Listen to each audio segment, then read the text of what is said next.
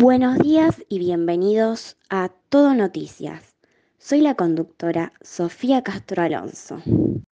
Estén atentos que hubo un choque en calle San Luis y Corrientes. Novedad, volvió a subir el dólar. En este día hablaremos sobre la posmodernidad, la adolescencia y las redes sociales y el poder del discurso. Así que para hoy hemos citado a dos grandes especialistas mujeres. Empezando, hablaremos de qué es la posmodernidad. Bueno, me presento. Mi nombre es Siria y hoy les voy a hablar eh, sobre la posmodernidad. Eh, esta es un movimiento cultural, eh, literario, filosófico y artístico. Se impuso entre las décadas de 1970 a 1980 como oposición a un movimiento moderno. Esta critica la formalidad, la racionalidad y en busca de una nueva expresión que presenta especial atención a las formas, pero no a los convencionalismos. ¿Cuáles son las características de la posmodernidad? Bueno, el movimiento posmoderno, a grandes rasgos, sostiene que la modernidad falló al pretender renovar las formas de pensamiento y expresión. Por eso se asocia al desencanto y a la apatía, ya que parte se entiende como un fracaso a la sociedad. Aunque además quisiera agregar que este movimiento actualmente cambió muchísimo, dadas las circunstancias y que en este momento estamos en otra época donde todos se evolucionaron, las cosas y las personas. Entonces, ahora este movimiento se relaciona más con la adolescencia y los cambios que ellos, que los adolescentes en realidad, eh, tuvieron. Gracias por explicarnos qué es la posmodernidad y sus características. Cambiando, hablaremos de qué es la adolescencia. Un tema que me parecía importante también para hablar era sobre qué pensabas vos sobre la adolescencia y dado que todos pasamos por esa etapa, eh, qué cambios te parece que son importantes y nada, hablar un poco sobre ese tema también. Como sabrán, la adolescencia es el periodo de crecimiento y desarrollo humano que se produce después de la niñez y antes de la edad adulta, entre los 10 y los 19 años de edad. Trata de una de las etapas de transición más importante en la vida del ser humano, que se caracteriza por un ritmo acelerado de crecimiento y de cambios. Esta fase de crecimiento y desarrollo viene condicionada por diversos procesos biológicos. El comienzo de la pubertad marca el pasaje de la niñez a la adolescencia. Además, los determinantes biológicos de la adolescencia son universales.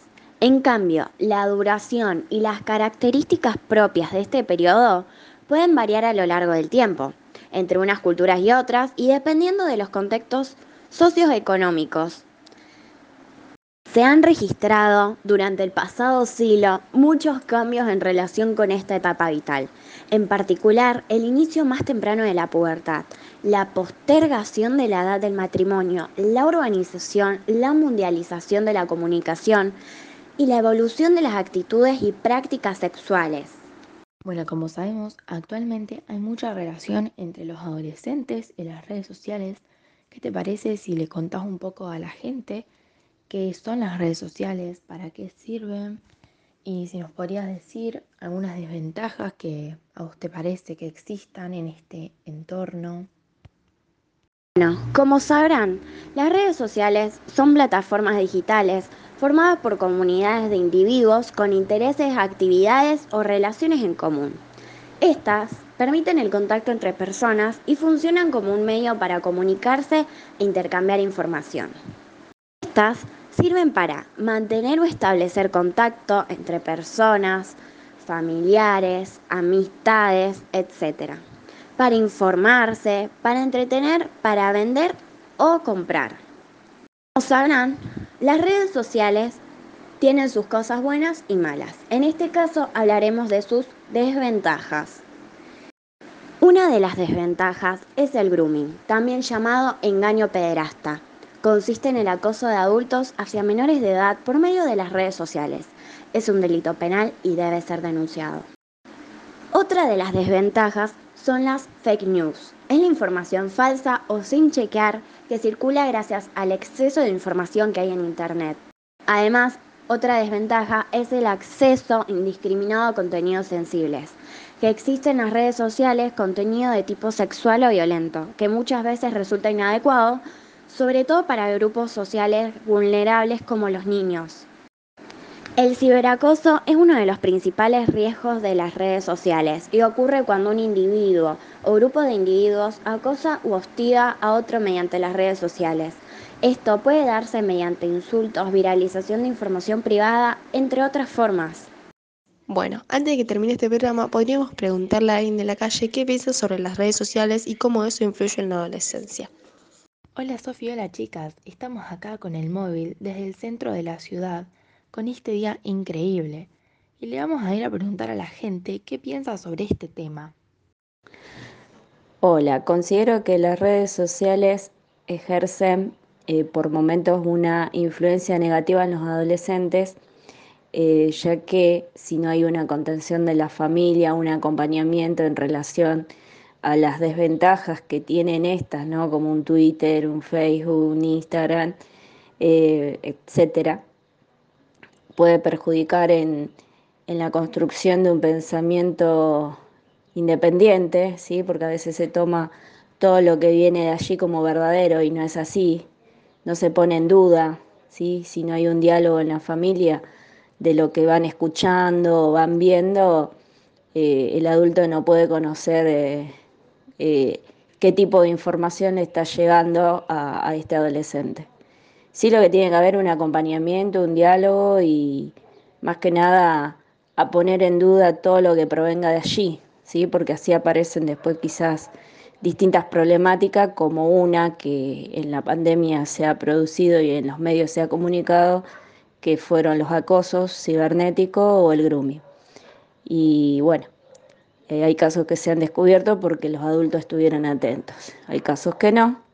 Lo importante es enseñar que todo lo que digan las redes sociales no es verdad y eh, no es conocimiento, que siempre hay que recurrir a las fuentes de información y bueno, en el caso que sea grooming, eh, cuando algo suena raro, siempre hay que comunicar a los padres, porque nunca se sabe quién está detrás de la pantalla.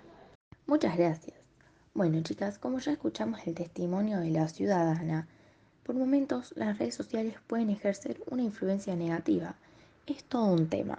Así que ahora las devuelvo al estudio.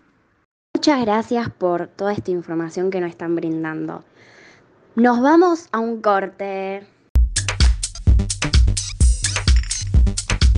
Hola, soy Ámbar, me presento. Hasta ahora no había hablado en el programa, es un gusto. Yo voy a continuar charlando sobre el tema de las redes.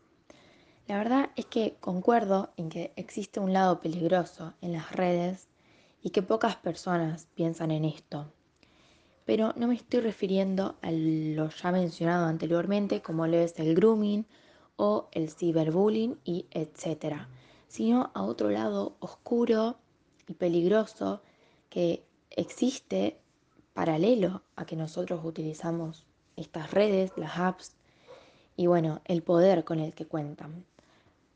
Plataformas como lo son Google, Facebook, poseen, son dueños, guardan usa nuestros datos y los datos personales de la gente de todo el mundo y no nos damos cuenta del gran peso que tiene esto hasta que nos lo ponemos a analizar, la forma relativamente sencilla que tienen para alcanzarlo todo. Si quieren entender mejor todo este tema, a las personas que nos estén viendo y escuchando, y a ustedes también compañeras, les recomiendo que vean la película de Gran Hackeo. Ah, y también el dilema en las redes sociales. Son producciones bien actuales que nos enseñan todas estas cosas, el gran poder e influencia que tienen y realmente te dejan boquiabierto. Por ejemplo, en el gran hackeo se habla mucho de Cambridge Analytica, empresa que utilizó de forma indebida datos personales de Facebook. Acá estoy leyendo y dice que accedió a 87 millones de perfiles. Sí, exacto esto lo hicieron para dirigirse a los votantes indecisos y cambiar el rumbo de las elecciones de Estados Unidos del 2016.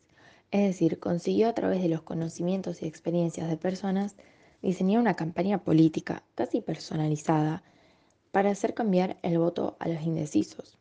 En definitiva, la compañía es la responsable de la estrategia política que llevó a Donald Trump a la Casa Blanca. No solo se jugó con la psicología de toda una nación, sino con la de todo un país dentro de un proceso democrático.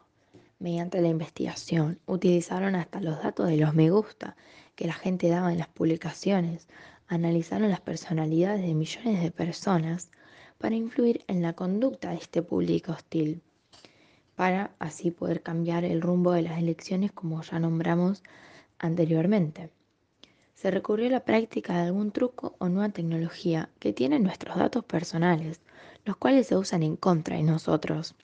Y gente, los datos son más poderosos que el petróleo, están en venta, se comercializan y detrás siempre hay intereses, ya sea ganar dinero o unas elecciones. Es interesante. ¿Qué tantos deben ser los datos para luego poder usarlos para crear una base que apunte a todo un país en términos de una votación? Y bueno, son grandes verdades de las que parecemos totalmente ajenos. Cada vez que aceptamos los términos y condiciones de cualquier aplicación o red social sin siquiera leer, cuando ofrecemos información de forma gratuita, entre comillas, debemos ser conscientes de ello. No nos dejemos engañar. Somos responsables de lo que leemos y pensamos, de los datos que ofrecemos por tener una app que embellece o envejece nuestro rostro, o del voto que emitimos.